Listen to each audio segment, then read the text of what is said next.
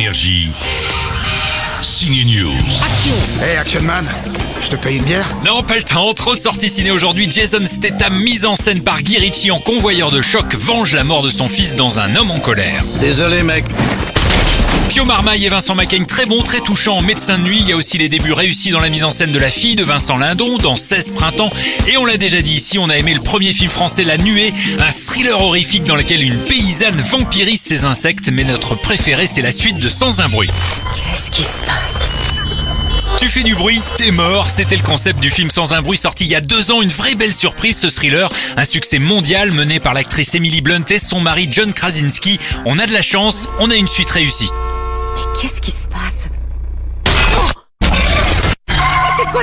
Sans un bruit, c'est un futur post-apocalyptique dans lequel il ne faut surtout pas crier car des créatures extraterrestres réagissent au son.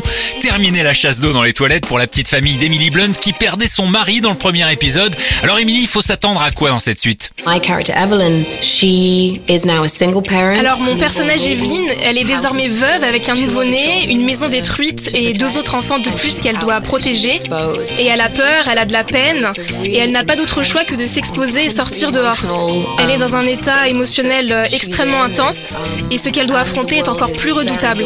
Ça va, maman, maman Ça va, tout va bien, tout va bien Sans un bruit de un nouveau personnage avec l'arrivée de l'acteur Killian Murphy, le héros de la série Peaky Blinders. Ça donne un thriller intense, un suspense vibrant. Allez-y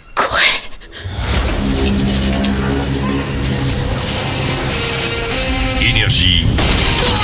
Signe News.